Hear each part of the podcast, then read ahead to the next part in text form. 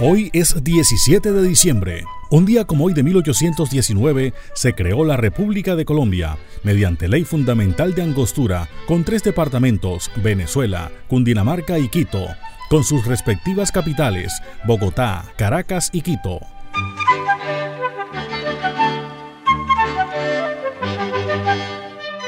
Un día como hoy en 1830 murió Simón José Antonio de la Santísima Trinidad Palacio Ponte y Blanco Simón Bolívar, militar y político venezolano, figura de la emancipación interamericana.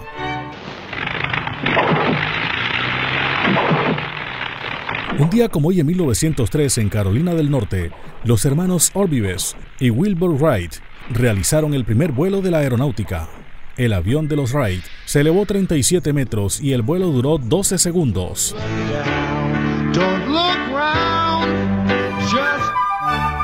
Un día como hoy en 1909, muere en Bruselas a los 74 años el rey Leopoldo II de Bélgica. Su política en el Congo derivó un verdadero genocidio. Se habla de 15 millones de víctimas.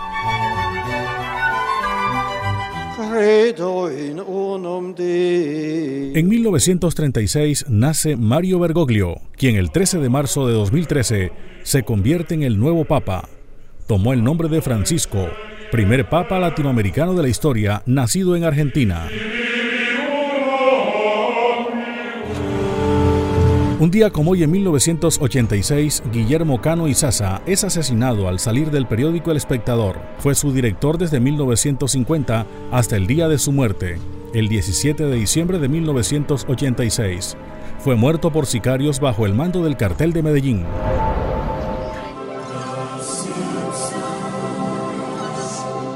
Un día como hoy en 1989 se emite el primer episodio de Los Simpsons, serie de animación de los Estados Unidos.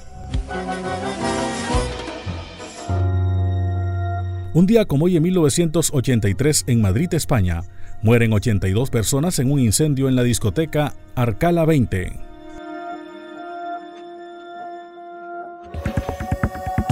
Un día como hoy en 2013 murió Antonio José Caballero Velasco, periodista de radio y prensa que ganó cinco veces el premio Simón Bolívar, uno de los pocos que entrevistó al Papa Juan Pablo II y a Hugo Chávez.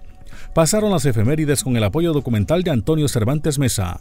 Les habló Elvis Payares Matute.